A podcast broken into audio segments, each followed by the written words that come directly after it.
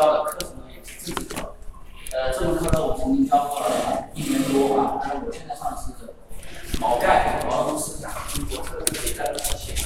这个课程呢是这门教学的后半部分，建国以后的内容。那么这个纲要课程呢，其实它考的更多的是建国以前的内容，因为建国以后有一段时间，我讲后面的是吧？有一段时间它不怎么考，呃，因为那一段时间可能涉及到的国家的不好的那个。所以呢，我们很多时候考的是这本教材的建国以前的那一部分啊。那么关于这个教材，我先说一下，这本教材我们叫做《中国近现代史纲要》。为什么叫纲要？不叫中国近现代史呢？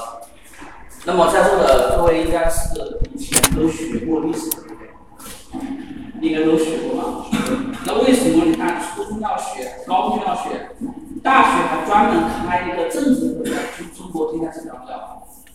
那既然你们都学了，我大学干嘛还要学？以至于大家现在考试还考，是吧？而且就算要学，干嘛不叫中国近代史的？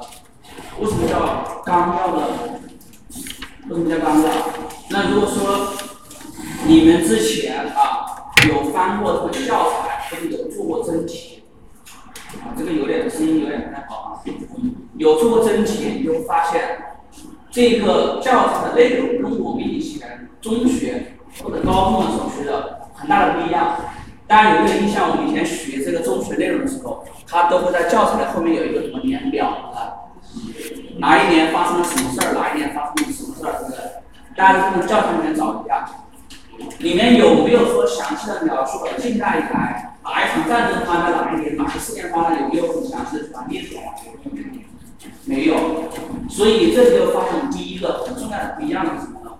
中学的时候他学历史，注重的是发生了哪些事情，让我们知道中国近代史是什么样子的。但是呢，大学它之所以叫纲要，纲要什么叫纲要啊？就是纲领性的要点，纲领性的要点。所以呢，他说纲要啊，它就是政治课里面的一个字。在我们中学学到的历史事件的这个基础之上，我们要明白每一个事件它的性质和意义。所以你会发现我们这个教材长篇大论特别多，是不是？它就不像我们中学教材里面还有图片儿，还有小故事，特别有意思。那么大学的这个政治教材、纲要教材，它很枯燥，它讲每个事情的意义，每个事情的这一个呃失败的原因讲的特别多，而且你们去做真题的大题啊等等，很多都是关于意义和教训之类的。所以这是我们这个教材跟中学的不一样的地方，因为我们特别注重什么？注重讲教训、讲意义。所以在学这门课的过程中呢，关键的不是你的记忆能力。不是记忆能力，我们很多人觉得，哎，历史事件我就是把事件记起来嘛，对不对？不是记忆能力，更多的是什么？理解能力。因为你要理解这个事情为什么会发生，发生的原因是什么，它为什么会失败，这个东西你当然你记性好，当然可以把它背下来，对不对？但是呢，我不认为在座的各位，包括我自己在内，能够把这个答案都背下来。如果可以的话，你们其实只要把这个小本本背会就完了，不多，是吧？你们背了就不用来上课了。你们没有吗？没有。没有。我只有，当时我的教材是一套一起发给我的。我还有，直接翻译买。看来我们买不到。啊，我在这英语数在一起的。一套的啊。这个呢，你们可以，这个这个东西呢，它有对应的练习题，还有真题。这个呢是近代史纲要的考点串讲。呃，我也是串讲，这是里面的重点元素题点。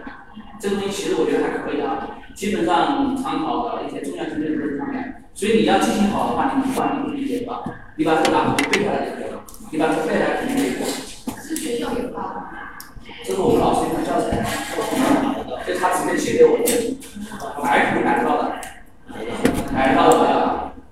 而且一般是一套一套买，学校说不定有的，说不定有啊。我是故意说，就是你其实有这个东西的话，你可以不用上课，只要你会背。但问题是在座的很多都是上班是吧？是没那么多时间背的。我我教这个课，我都没有那么多时间去看那么多书啊。所以这个要大家去花很多时间去把这个背下来，是不太实际的。要怎么么办呢？我们要用自己的语言去描述事情发生的意义，描述它的教训。自己的语言，那么这就要求我们在理解的基础上，我们再去再去一个背或者再去编画的时候，你会发现会容易得多。啊，所以呢，来上这个课的目的啊，不是说我上完课之后你们就把东西都背起来了，只是呢可以让你们前因后果。这样的话，这样的话你可以用自己的语言去描述。比如说刚刚的电影，刚刚的电影呢，有有有人看过，有人没看，是吧？那如果说你不了解当时的历史背景，你不知道当时什么背景的话，知道我们这个教材里面很少来讲背景的，它不怎么讲背景，因为它是纲要，它是讲讲纲领性的时间。如果你不了解背景，你都看不懂这件事，你都看不懂的。你说，哎，为什么会杀那么多人呢？是吧？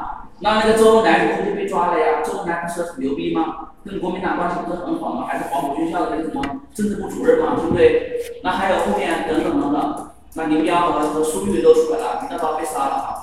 所以，如果你不懂当时的一个背景的话，你看这个电影没感觉。我们当时什么呢？我们当时讲到这个地方的时候。把这里面的背景，我们上课上完了之后，学生放的电影，很多学生看哭了。特别是看到李大钊去世的时候，还有后面毛泽东，毛泽东抛家弃子，跟自己老婆走了之后啊，等到再次见面的时候，老婆死了，儿子一个走丢了，还有一个是后来生病，这个脑瘫了。这个了解毛泽东的这个家庭就知道了。所以当时毛泽东他老婆分别的时候啊，当时是一分别就是永远。很多学生都看不出来。那如果说你不了解当时背景的话，你根本就看不懂这些东西。啊，所以呢，我们讲这个东西啊，我会除了这个要点以外，这个要点书上有啊。呃，其实用课件有一个不好的地方就是，我没法一边讲一边告诉你们在教材上哪一个地方，是吧？所以用课件有一个不好的地方就是，大家肯定要课后要去找内容。我尽量一边用这个，一边用这个，好吧？这样的话，你们可以一边一边画，一边画。呃，那么呃这一门课程呢，我建议是这样的啊，我给大家做讲完之后呢，呃上面有些真题会给你们当例题来分析，然后呢课完练习咱没那么多时间，是不是？我们只有两天的课，没那么多时间。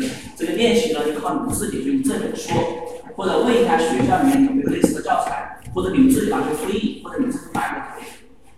啊，你自己一定要做题啊！这个考试一定要做题的，不管你考哪一门，不可能说上个课你过了。啊。我们以后是不是就不用买买课本了，就直接买那个练习题就行了？那肯定不行啊！啊，那肯定不能买，不能买不买课本，为什么呢？因为练习题它不一定涉及到所有的东西。当然，如果你是六十分万岁，是不是？如果你你要六十分万岁，你把这个背下来都会了，六十分那也行，你也可以不用课本。实际上有很多这里面的真题或者什么东西，这里面是没有的，就是书上会讲的细一点，而且书上就是我说书上里面会描述一些当时的一些条件、背景什么的东西，那这个里面就没有。所以我们在理解这个东西的时候，一定要注意什么？历史背景是非常重要的。你只有了解当时的背景，你才能知道前因后果，你才能知道它的原因、教训、意义。而这个考试的落脚点就是。关于这个定性的问题，纲要或马纲要，关于这个性历史事件的定性的问题，啊，这个事件到底是什么样的事件？这个事件为什么会发生？为什么会失败？这些东西，啊，所以这个背景很重要啊。这是这个啊。那么关于这个教材啊，就你们用的这个就可以了。呃，首先呢，我会给大家讲一下整个框架，啊，呃。我们这个中国近现代史纲要啊，它包括两部分。他说近现代史嘛，包括两部分。那么第一部分呢是中国近代史，中国近代史，它的年限指的是一八四零年到一九四九年。一八四零年发生什么战争了？鸦片战争。对，它是一个中国近现代近代史的一个开端。啊，那么。一直到一九四九年，这两天大家是叫新中国成立，所以这两个节点是非常好记的，吧？近代史和中国现代史。那么现代史从中国建国到今天，好，那么我们会发现这里除了开端和这个新中国成立以外啊，中间又加了几个什么东西？加了什么呢？叫旧民主和新民主。这个一定要搞清楚，这个是考试的重中之重，也是我们在理解很多题的时候，啊，我我做车，我做的上面这题的有一个题，他说中国的孙中山的那个民主革命，他带领的革命到底是新的生产经济民主革命还是旧的生产经济革命？我们很多人都会选新的，啊，那么这里一个主要看什么呢？主要就是看的这两个概念你有没有搞清楚？什么叫新民主？什么叫旧民主？我们很多同学都会把都会把我们的这个毛泽东领导的革命，或者中国共产党是让我们建国吗，是革命。很多人以为我们叫社会主义革命，是吧？或者叫无产阶级革命。那么在钢铁课里面会经常提到这些词啊，什么无产阶级呀、资产阶级呀、资本主义啊，等等这个词。这个我们原来我们学历史不太一样啊。所以这个里面的一个分节点呢，就是五四运动。五四运动为什么是五四运动呢？因为五四运动以前的领导者是不是共产党或者是不是无产阶级？不是。五四运动以后是不是无产阶级？你可以简单这么去理解。那么关于这个理解呢，我会到后面我具体去讲。但是你要知道这个分水岭。五四运动以前，鸦片战争到五四运动以前，我们都叫旧民主。啊，这个五四运动到新中国成立，我们叫新民主，叫新民主。所以这个一定要搞清楚啊。另外呢，后面那个时间分类啊，可以很细，也可以很粗糙。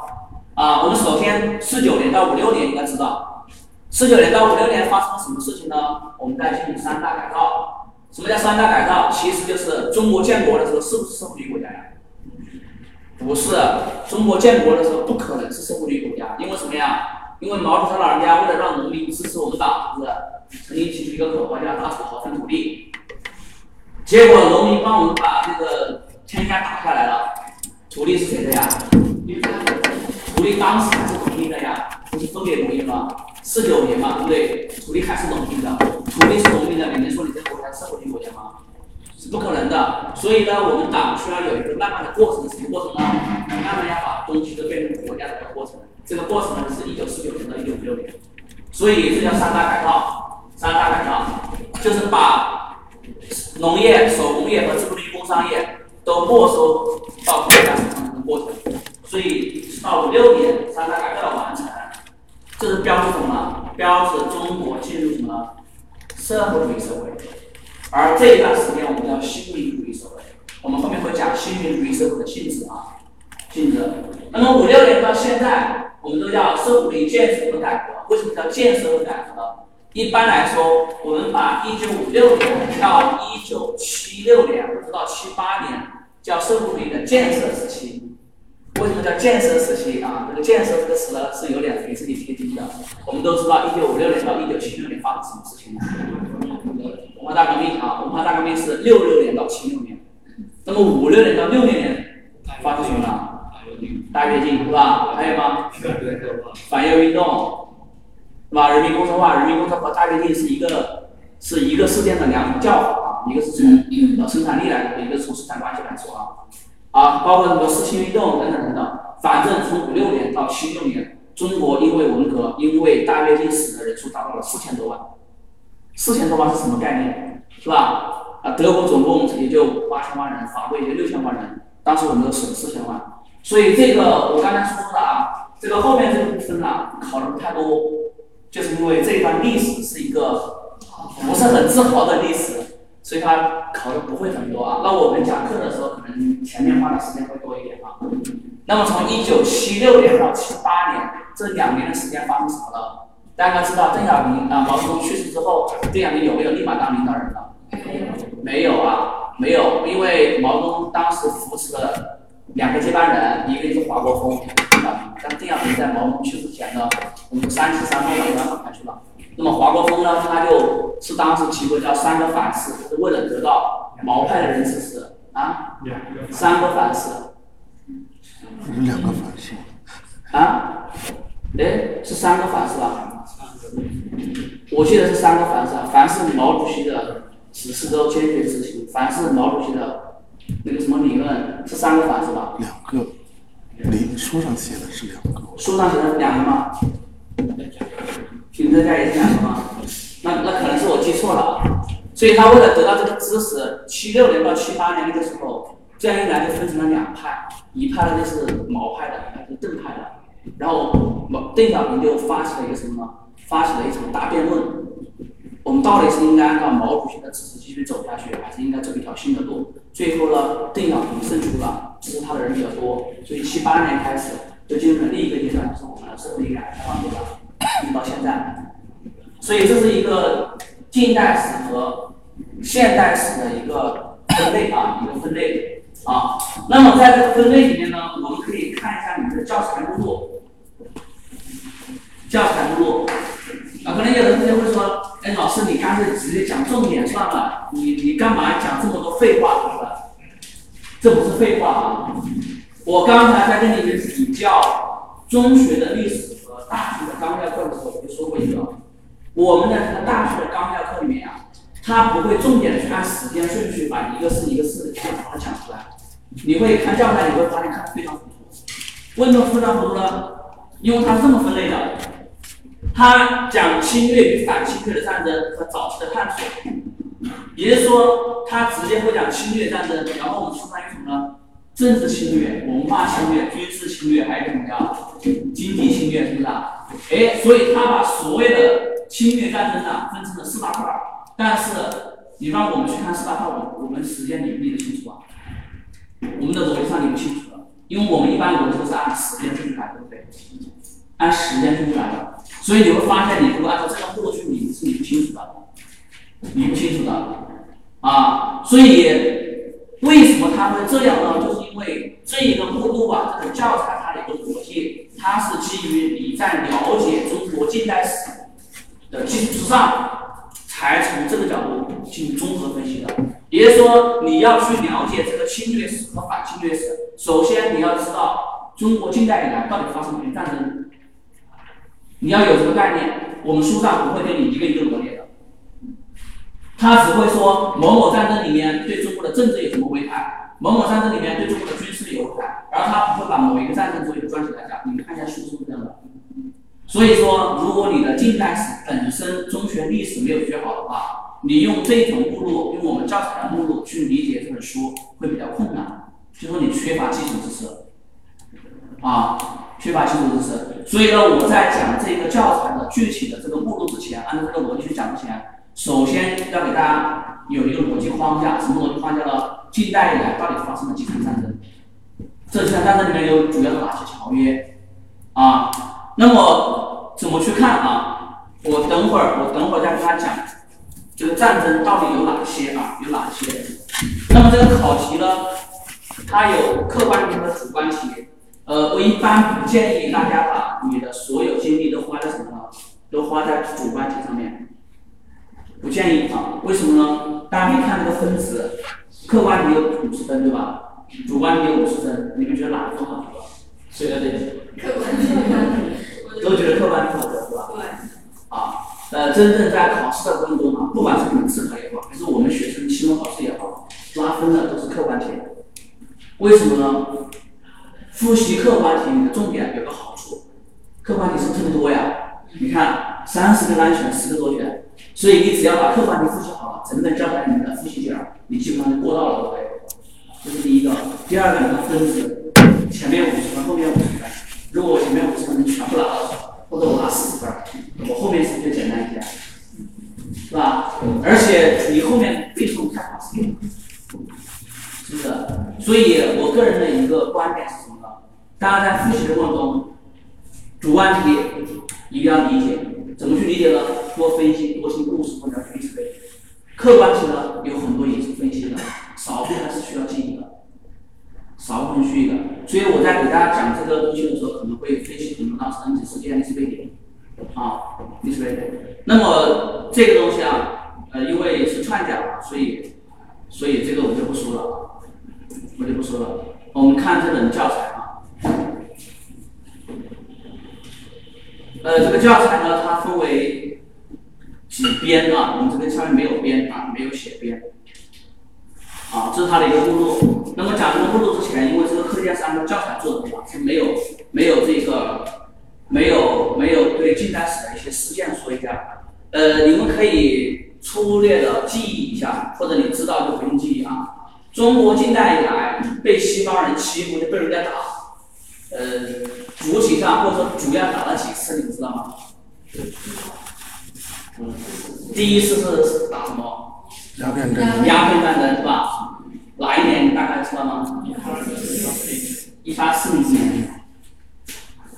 呃，这三个是基础知识啊，基础知识，它在教材里面不会专门去提。不知道你们看不看得到？第二次呢？第二次鸦片战啊，第二次第二次鸦片战争啊，时间我也不记得了，争应该是五六五六年吧，五六年是吧一？八五六年应该是。第二次，其实我都不怎么记时间的。还有吗？啊，有人说中日甲午战争是一八九四年了，是吧？还有没有？中中法战争，中法战争哪一年我也不记得了啊。一八八四年，一八八四年，还有没有？八国联军侵华战争，八国联军侵华战争，好像是一八一八一一八八九零年，一九零零年是吧？一九零零年，八国联军侵华战争。好，呃，近代以来，大家能想到的还有没有？是不是？啊，抗日战争就不算了啊，我们我们就不算这个这个党出现以后的事儿啊，就说就说这个这个世界第一次大战之前是吧？清政府那个时候是吧？五次记得，这属于基础知识，你要知道。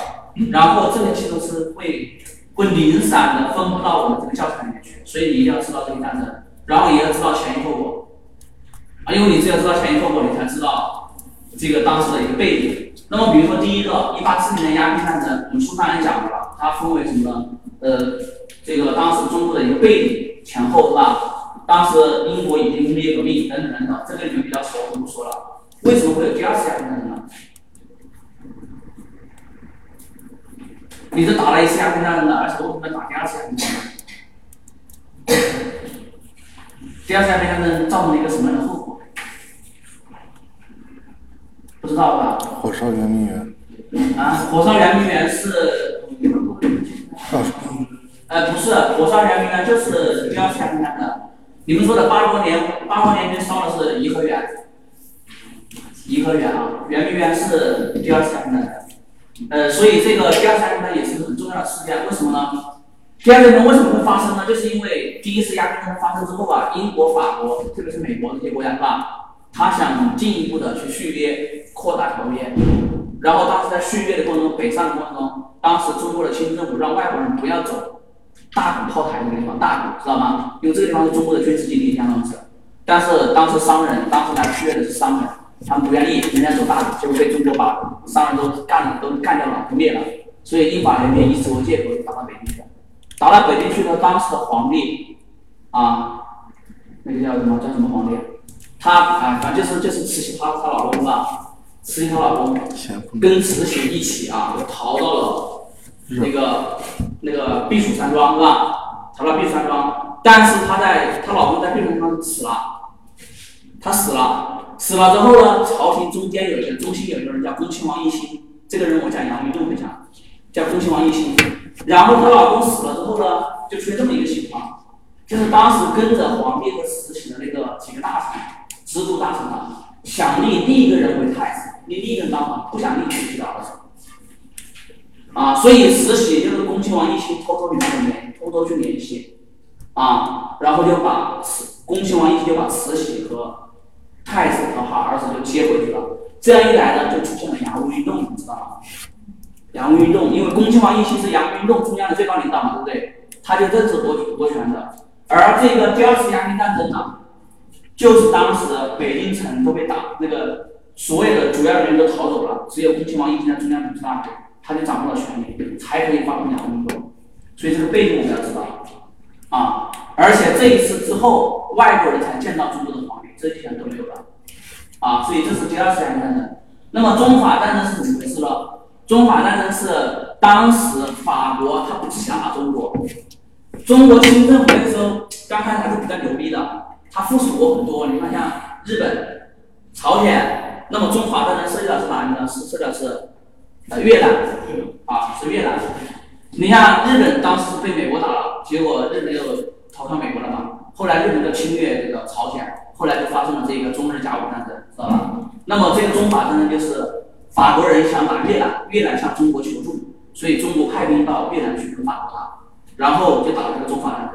实际上啊，中法战争中国打赢了，中法战争打赢了，那个冯子材不是学的正南方大学是吧？打赢了，但是呢，这里面涉及到的另一个人叫赫德，这个赫德呢后面也会考的。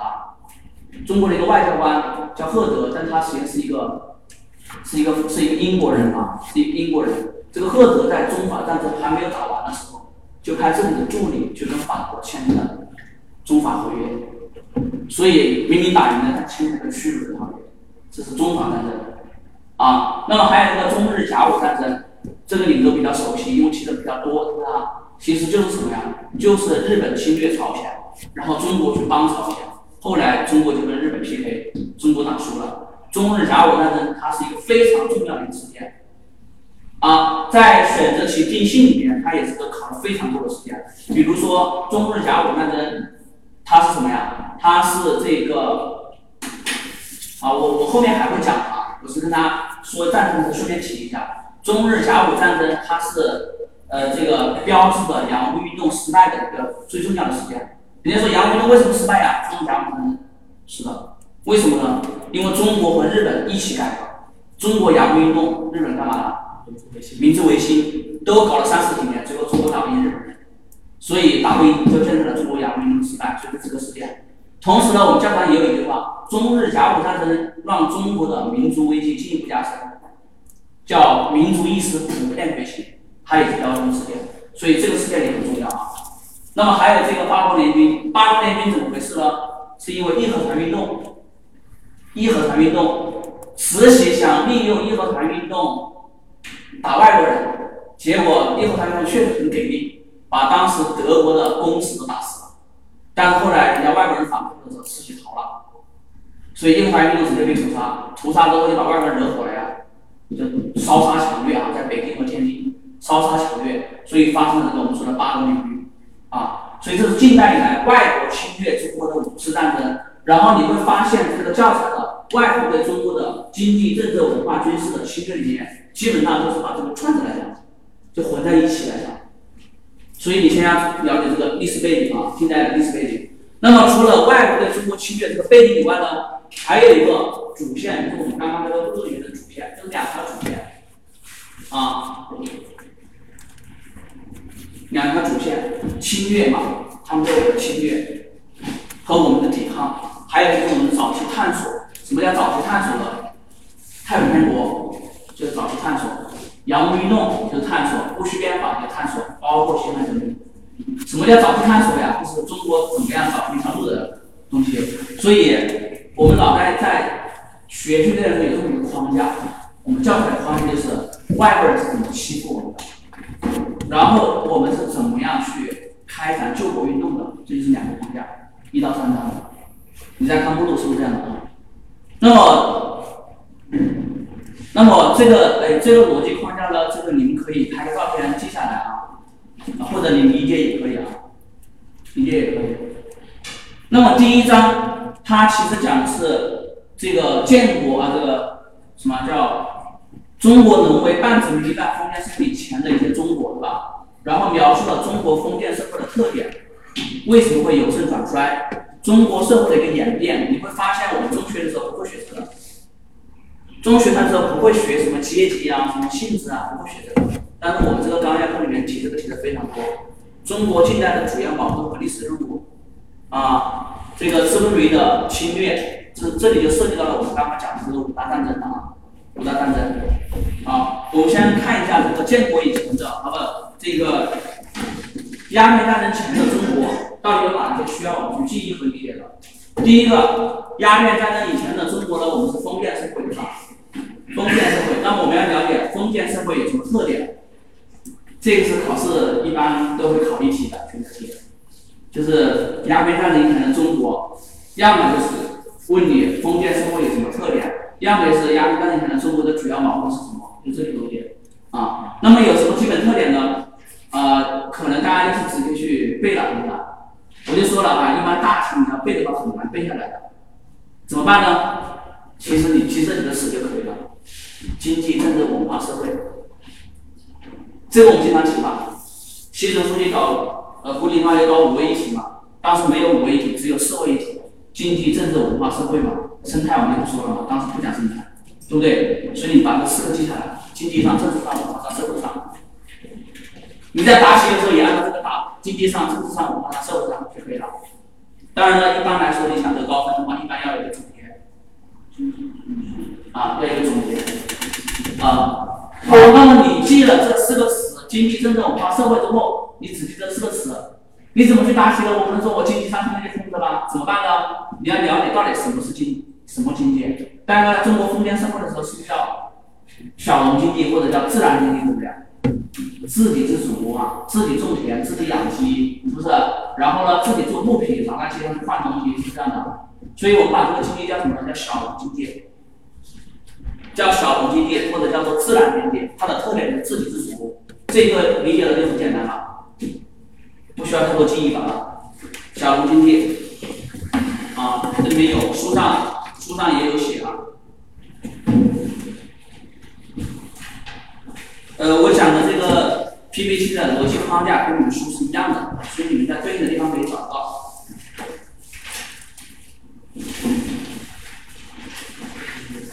书上第三十一页啊，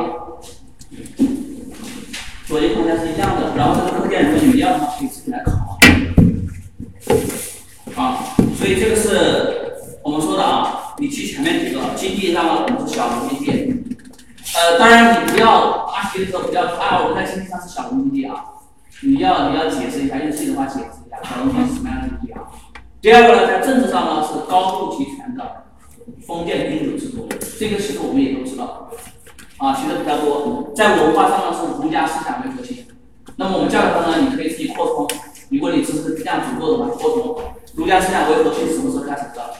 汉朝的时候。董仲舒以及汉武帝废除百家，主政儒术之后，我们都是以儒家思想为核心的。而在社会结构上呢，我们国家是一个宗法社会。所谓宗法社会，就是族权和政权相结合的宗法统治制度。这个不难理解吧？其实我们作为中国人应该都了解吧？大家看电视都看到。所以这个题呢，其实一个送分题，很简单，很简单一个题啊。那么中国封建社会到底有什么危机啊？有什么危机？这个危机呢，大家不需要知道很多啊，因为而且大家很熟。我们知道，我们有一个盛世是康乾盛世，很牛逼的，就是鸦片战争以前，中国有一个很牛逼的时候是康乾盛世。然后这是第一个，第二个你要知道什么呢？我们是什么时候开始衰落的？乾隆后期，因为乾隆这个人呢，他年轻的时候还不错，很牛逼的一个人是吧？但是他年纪大了，特别好美女，又好写诗。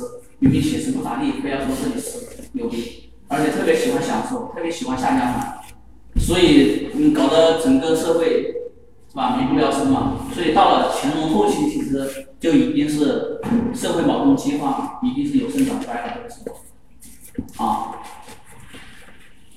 好，那么有哪些表现？这个表现呢，你们可以不用记啊，一般考不多。就是说，封建王朝后期有正常的表现可能不多，你们可以不用记，记也没关系。你不你不知道也没关系，经济、经济、政治、文化、军事，是不是跟刚才的逻辑是差不多？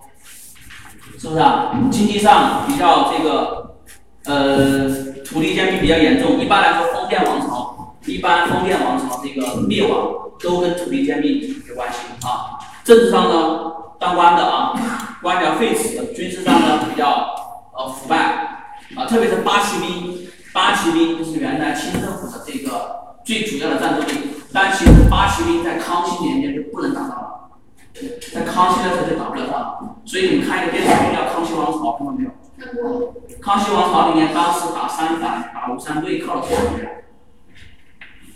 是不是八旗兵呢？当时启用了一个汉人，用的是什么？用的是汉军绿营。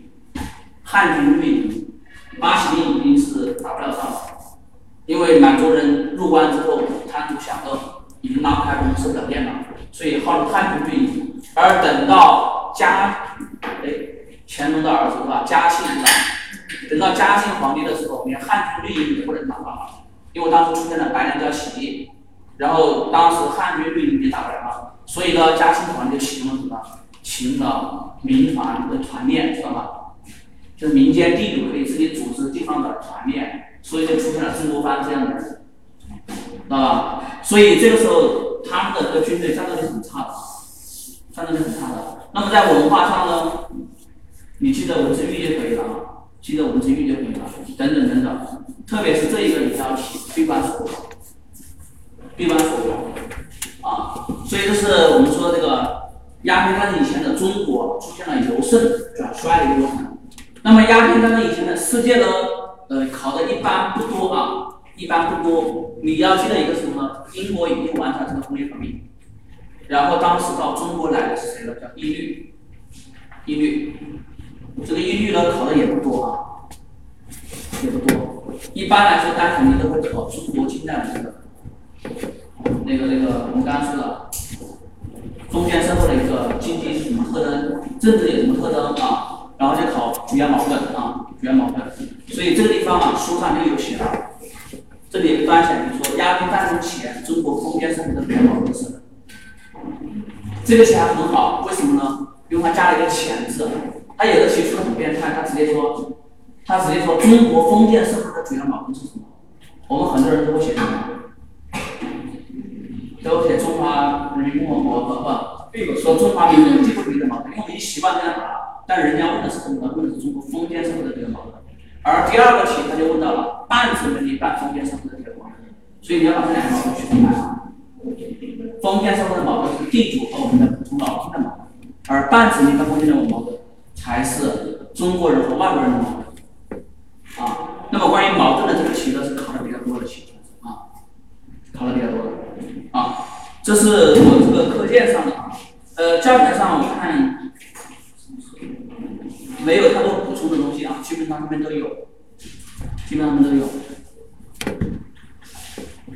好，这是第一个啊。呃，一般来说，鸦片战争以前的中国只会出一道题左右，只会出一道题左右啊。呃，我们看第二节，第二节啊，资本主义啊，列强对中国的侵略，所以我就说这个，如果你不了解历史的话，这个是很混乱的。军事上侵略、政治控制、经济略的文化渗透，因为它同时发生了。就是说，哪个国家侵略我们的时候，它既有军事侵略，也有政治控制，也有经济掠夺，也有文化渗透，都有了。所以我们说要了解这个历史背景啊，历史背景。那么在这些里面，我们一个一个看有什么重点所在啊？什么重点所在？就是我们在了解的基础上啊，来重点呢？呃，上面都有，然后呢，我给你们看一下书上在哪里，三十三页，三十三页，第一个军事侵略，我们要知道的是，第一次鸦片战争签订的一个合约叫什么呀？我们都说叫南京条约，是不是？南京条约，但是你要注意啊，它也叫江宁条约，因为很多题里面它没有南京条约的选项，明白吗？它没有南京条约选项，它就叫江宁条约。而我们这个教材上，它也是以《江宁条约》为主的，所以你要注意啊，不要只记《南京条约》，不要把这个《江宁条约》给忘了。然后又签订了《五口通商章程》《我们条约》，那么一般来说，都考这个条约比较多，都是小条约考的少一点，所以你要至少要记住这个东西。那么中美的《望厦条约》《中法防条约》，《中法防条约》啊。那么这个条约呢，我不知道你们能不能记住啊？一定要记得哪个是哪个国家签的。望厦条约怎么记得？很简单，告诉你一个故事。第一次鸦片战争的时候，美国人特别想住在广州城，你知道吗？就是说，当时嗯，鸦片战争以前，那个中国是不让外国人住在广州城的。你到我们那个国家做生意，是不是？你只能住船上，不让上，是不是？你只能住在农村里面，不能到城里面来。结果第一次鸦片战争主要是英国打的。英国打赢了，所以英国人住在城里面了。但是我们没跟美国打，知道吧？所以美国不能住城里面，美国就很想住在城里面，很想住。所以《望厦条约》是被美国签的。那你不让我住在广州城，是不是？那我。就这样记啊，《望厦条约》，我就望着你们厦门，我就很注意。你这样记啊。所以这个《望厦条约》是美国的，那么《中法条约》是黄埔的。好，黄黄埔条约是法中法签的啊，这是第一次鸦片战争。呃，第二次鸦片战争呢，主要就是一个天津条约和北京条约，这两个你都得记。为什么呢？因为这两个条约都有很重要的事件。呃，这个，呃，为什么很重要的事件呢？书上好像也是讲的比较比较分散啊，比较分散。呃，好像书上好像没有写啊，啊有写，它分在后面的，所以说这个逻辑不太好，它分在后面的，我当时我我到时候再讲啊，到时候再讲，呃，大家先记住这个跟谁签的就可以了。那么天津条约是第二次鸦片战争签的，而第二次鸦片战争呢是四个国家一起的打中国，所以跟四个国家签的。那么北京条约呢主要是由英法。那么北京条约很重要的事是允许外国公使进驻北京，就大使馆公使驻北京啊。这是第二个，第三个就是中日甲午战争签订的马关条约，割让辽东半岛以及台湾给日，这是一个非常重要的事件。我相信这个大家也记得住。台湾就是中日甲午战争被日本人啊割让过去的，然后长达半个世纪的统治，是吧？长达半个世纪的统治，搞得很多台湾人都觉得自己是日本人，特别是那个李登辉。啊，第四个啊，八国联军侵华签订的《辛丑条约》也是一个很重要的条约。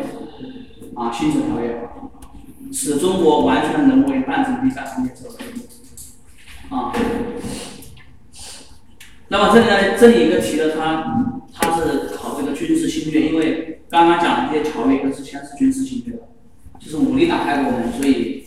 西方列强对中国的侵略，首先是军事侵略，我只有把你打赢了，才能搞你，啊，好，这是我们说的这个军事侵略啊。那么在我们书上呢，除了刚刚讲的地方呢，有些地方大家画一下，哪里要画呢？是这个三十三页，军事侵略的这个第二段，我通过不平等条约，看到没有？有一个有个东西经常考什么呢？就是考这个香港。考香港，考香港什么东西？就是一九四二年八月，中英南京条约割让香港岛给英国，是把香港割让给英国了？不是，是割让香港岛。啊，然后呢是九龙司，看到没有？九龙半岛，看到没有？北京条约割让九龙半岛。还有一个新界，新界在后边了。你记住这两个吧，到后面呢我再说。就是香港，它有三个条约分别割让，最后三个条约一割让，把整个香港割让出去了。然后签订的条约的时间是九十九年，啊，然后葡萄牙人是吧？一八八七年，葡萄牙签订的中葡条约，完全澳门这个地方也记一下，画一下。好，下面还有一个地方说，众多列强侵略中国的国家里面，谁的土地是强最多的？知道吗？俄俄罗斯。俄罗斯啊，俄罗斯这个国家是一个啊，咱不拉手。俄罗斯跟中国一直都没有直接打仗，但是俄罗斯每次打仗都捞好处，而且对中国的土地觊觎性非常强。啊，一百五十多万平方公里土地，手上有啊，一百五十万平方公里。好，这是这两段。那么呢，还有两个事件啊，还有两个事件。呃，这里面讲的是当时的一个打仗的一个背景啊，就不说了。这是修约第二次鸦片战争啊，这个我刚刚已经讲了啊。呃，还有两个大屠杀，大家记不记得？是这一段的这一页的最后一段，一八九四年十一月啊，一八九四年的十一月，这个日本。占领旅顺后，造成了这个旅顺大屠杀。旅顺大屠杀，这是一个很有名的屠杀事件，相当好。然后还有这个八国联军侵华的时候，到东北造成了一个将近六十四吨尸案，在这个三十四页的最上面，六十四吨六十四吨案。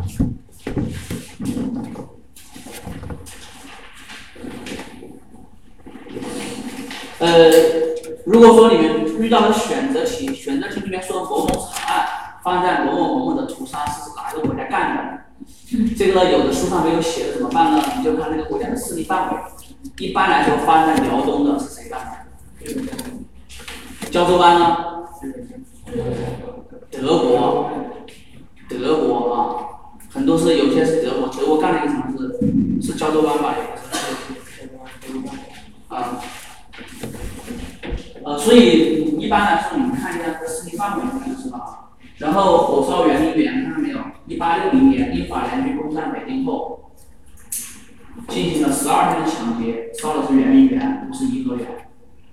我们很多人都会把这个八国联军、侵华战争，然后圆明园认为是他们毁的，其实是英法联军啊。八国联军毁的是颐和园，皇宫、北海、中南海、颐和园，这是八国联军侵华的啊。这是我们说的第一个屠杀的内容。呃，第二个政治控制，政治控制里面呢，主要是我跟大家讲一下，它里面说的是什么意思就可以了。什么意思呢？呃，他说镇压反抗、扶持收买代理人，啊，这个课件呢最好是我们精讲的时候讲，因为来不及做串讲课件。呃。第一个，它叫控制中国内政。什么叫控制内政呢？其实就是中国的官儿听别人的。怎么呢？怎么什么什么条约呢？就第一个，这个要注意的，是《天津条约》，允许外国公司进入北京。大家不要记成《北京条约》了啊！不要认为《北京条约》是进入北京的，是《天津条约》啊。因为因为这个外国人一直见不到中国的皇帝，外国人一直见不到中国的皇帝。啊，然后呢，他们一直想见皇帝，但是呢。皇帝又不让外国人进北京，所以呢，第二次鸦片战争的时候，外国人趁此机会，你不让我见是吧？我非要见。我为了以后跟你正常沟通，我就住在北京城了。所以呢，在北京建立了这个外国公司，所以是《天津条约》啊。第二个呢叫操纵中国外交，操纵中国外交啊，这个东西呢，呃，不需要有太多的记得啊。第三个享有领事裁判权，那么领事裁判权大家知道是什么吗？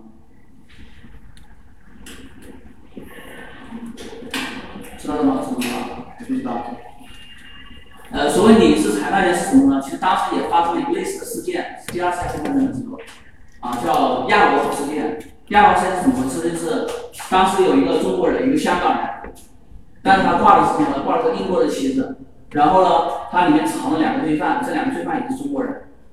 啊，当时嗯，那个林则徐已经走了啊，来了一个叫邓廷珍还是叫什么的嘛，也是广州的总督。然后他就抓这两个人，就抓到人家英国的这个船上去了。那船上的人都中国人嘛，然后把他们抓了，抓了之后，英国就以此为借口，啊，说这是我们我们的人，然后你抓我们的人，侵犯我们的权利，所以后来就出现了这个临时裁判权。临时裁判权，临时裁判权什么意思？就是说，如果我们国家的人在你们的地方犯罪，你能不能抓？不能抓，你要把它交给我。那交给我之后怎么处理是我的事。所以这个临时裁判权其实对中国司法的一个。中国司法的一个干涉啊，还有把持中国海关，这个人你要记住，赫德，赫德担任了中国将近五十年的海关总税务司，大家知道海关都是很牛有的是吧？付的多的钱，五十年，而且这个人呢看着慈眉善目的，皇帝特别喜欢他，说他帮我们中国人赚了好多钱，因为中国人不懂海关嘛，所以让他当海关总税务司的时候，他也确实赚了好多钱，但钱去哪来？钱都赔给人家了，而赔给人家的那个钱是谁定的呢？他定的，因为他知道他把持中国海关，知道中国每年的税收该给多少，他很清楚，所以就他定的。特别是当时中日甲午战争签的这个赔日本的这个钱和辛丑条约的这个钱都是他定下来的。他对中国的钱知道的最清楚，叫赫德啊，这个人一定要记住，外交把持外交的。第五个啊，镇压太平天国和义和团运动，这个不需要记啊，不需要记啊。扶持和收买代理人，这个呢，扶持收买代理人呢，我们在后面会讲到啊，而且这个也一般很少考，一般很少考，这是政治控制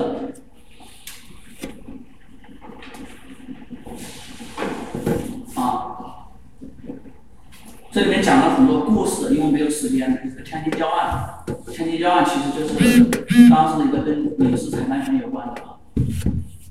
它里面讲到扶持收买代理人主要是恭亲王奕欣，慈禧啊，当然也是。呃，其实我个人的观点来看，这些都不是不算，都不算，因为慈禧她的一个，我觉得我我我本人是挺同情慈禧这个人的。慈禧是什么人呢？我就感觉跟那个《中国好媳妇》里面是一样的。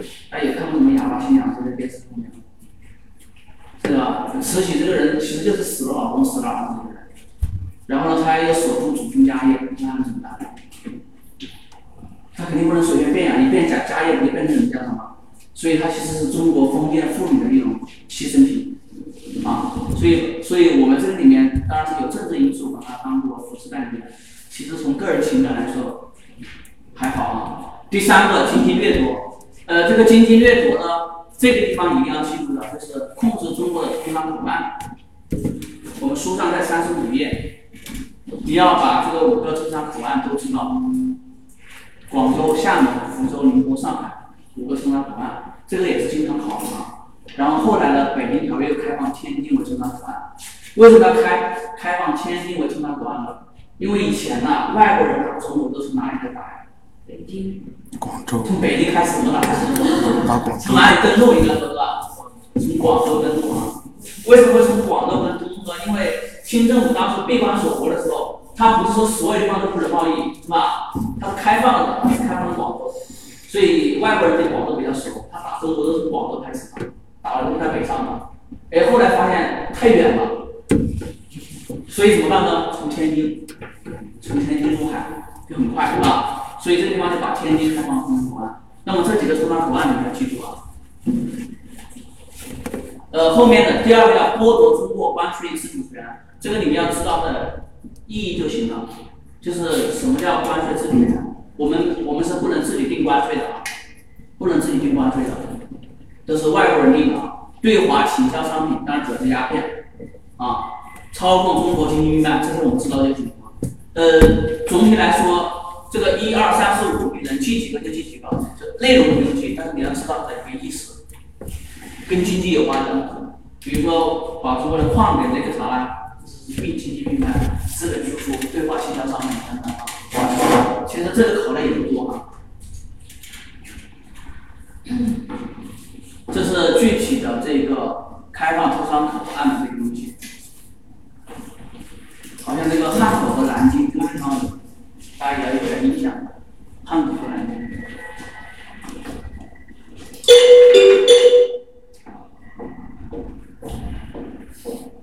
好，还有个文化渗透。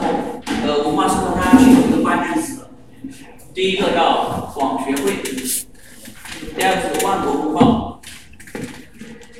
广学会和万国公报，呃，它代表什么呢？它代表是外国在文化渗透对中国经济文化渗透当中两个两个主阵地，广学会是他们的一个基督教在中国的一个一个组织啊，一个组织。那个康有为、梁启超，他们曾经都是广学会的，包括这个万国公报也是康有为、梁启超他们当时进行变法之前啊，变法之前发行文章很重要的一个地方。那么为什么是万国公报？康有为、梁启超自己开刚开始不弄呢？是因为清政府当时不准不准出版这些东西，所以利用的是外国的媒体。那么这两个你要记住，代表外国对中国文化侵略的阵地，广学会和万国万国公报。啊，这是这些东西。呃，这个里面呢，除了刚刚这边讲的这个种族优劣论以外呢，还有一个词你要有印象，叫黄祸论，听过没有？黄祸论，这个黄祸论呢，虽然不是老外刚提出来的，但是呢，现在还有人在说啊。是播错了，是哪个祸？这个我没错。是这个祸吧？对，黄祸论，呃，什么叫黄祸论呢？其实黄祸论最早是什么时候提出来的？是元朝的时候，因为元朝太牛逼了，元朝打到欧洲去了，然后人家都看到中国人太多了，实在是，中国随便分出一部分人就可以占领一个国家，所以当时觉得黄种人是世界的祸害，黄种人是世界的祸害。那么这个黄祸论本来只是形容中国人多，但是到了这个晚清的时候，这个时候黄祸论就已已经变成了种族优劣论了。啊，所以现在我刚才说，现在国际上也是认为黄种人应该是啊地位不是很高啊，白人、黑人、黄种人啊，为什么提这个呢？因为后期发生的一个事件跟这个黄种人有关系，因为日本人也是黄种人，知道吧？啊，这是这个，这是这个。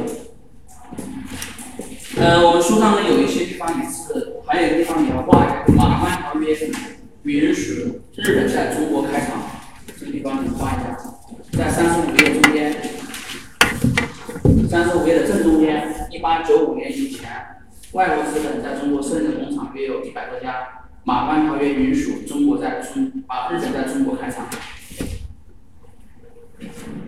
好。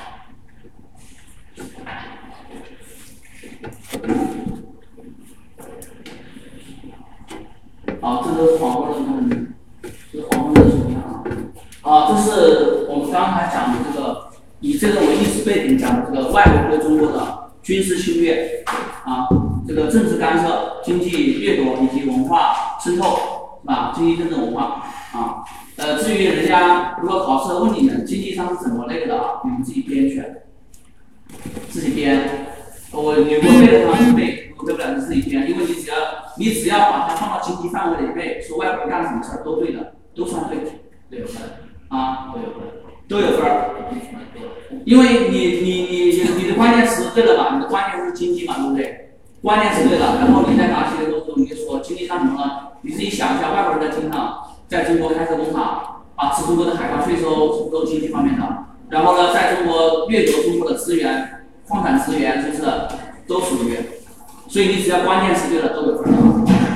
所以如果你能背下来就背下来，如果这些你不能背下来，你在理解了经济掠夺这个基础之上，你可以用自己的话去讲啊。好，这是我们刚才所讲的这一个四个方面。呃，但是呢，我们作为纲要课，其实最重要的是这些东西，这些东西就是长篇大论的文字，其实很重要的啊。那么这是什么呢？第一个。我们说，一八四零年第一次鸦片战争是中国近代史的开端，为什么？其实就是在说什么呢？就是我们这个书上所讲的半殖民地半封建社会这个问题。啊，那么怎么去说呢？这书上其实也有，因为鸦片战争使中国的性质发生变化，中国出现了半殖民化，出现了半封建化。什么叫半殖民化呀？其实大家应该懂吧？半封建化就是什么呢？大家知道封建社会的特点是？主要特点，刚刚是不是讲过？政治上、经济上、文化上，是吧？所以我们在答的时候啊，你答半封电话的时候，你可以从这几个方面去说。政治上怎么样？哎，政治上好像我们我们国家的这个这个政权是不是被外国人干预了？哎，林志源他就在讲，中国的政治不太独立，政权不太独立了，受西方的干预。当然，这个书上这里面没有，你可以按照自己的逻辑去答啊。半封电话。第二个，在经济上呢，中国已经不再是传统的小农经济和自然农业，中国开始发展资本经济，只不过资本经济只不过仍然是以传统的小农经济为主，是吧？在文化上呢，西方思想传入了中国，是不是？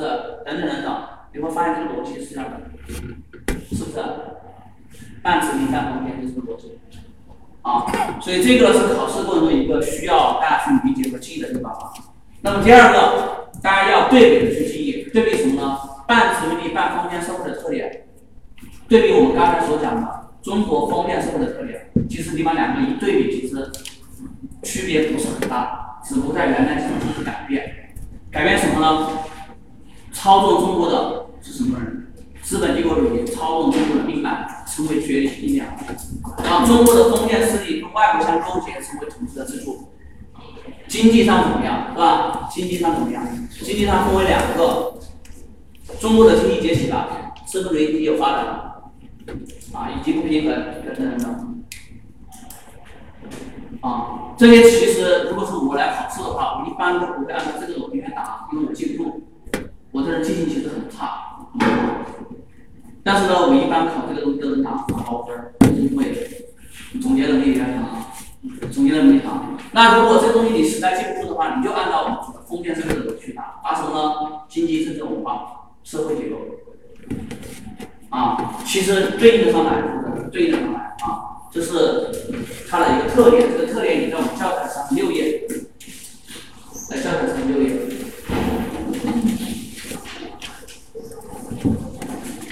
你们下去好大家休息一下。我没有打你们